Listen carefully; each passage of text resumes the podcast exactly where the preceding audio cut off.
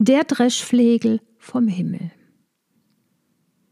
Es zog einmal ein Bauer mit einem Paar Ochsen zum Pflügen aus.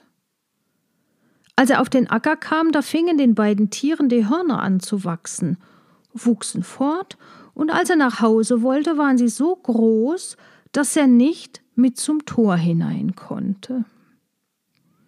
Zu gutem Glück kam gerade ein Metzger daher, dem überließ er sie, und schlossen sie den Handel dergestalt, dass er sollte dem Metzger ein Maß Rübsamen bringen. Der wollte ihm dann für jedes Korn einen Brabantertaler aufzählen. Das heiß ich gut verkauft. Der Bauer ging nun heim und trug das Maß Rübsamen auf dem Rücken herbei.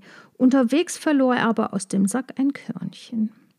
Der Metzger bezahlte ihn, wie gehandelt war, richtig aus. Hätte der Bauer das Korn nicht verloren, so hätte er einen Brabantertaler mehr gehabt. Indessen, wie er wieder des Wegs zurückkam, war aus dem Korn ein Baum gewachsen, der reichte bis an den Himmel.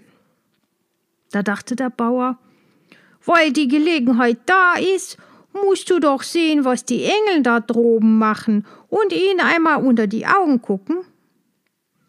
Also stieg er hinauf und sah, dass die Engel oben Hafer droschen und schaute das mit an.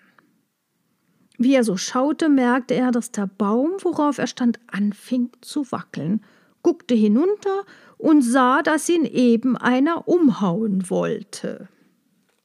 Wenn du da herabstürzest, ja, das wär ein böses Ding, dachte er und in der Not wusste er sich nicht besser zu helfen, als dass er die Spreu vom Hafer nahm, die haufenweis dalag und daraus einen Strick drehte. Auch griff er nach einer Hacke und einem Dreschflegel, die da herum im Himmel lagen, und ließ sich an dem Seil herunter. Er kam aber unten auf der Erde gerade in ein tiefes, tiefes Loch, und da war es ein rechtes Glück, dass er die Hacke hatte, denn er hackte sich damit eine Treppe, stieg in die Höhe und brachte den Dreschflegel zum Wahrzeichen mit, so dass niemand an seiner Erzählung mehr zweifeln konnte.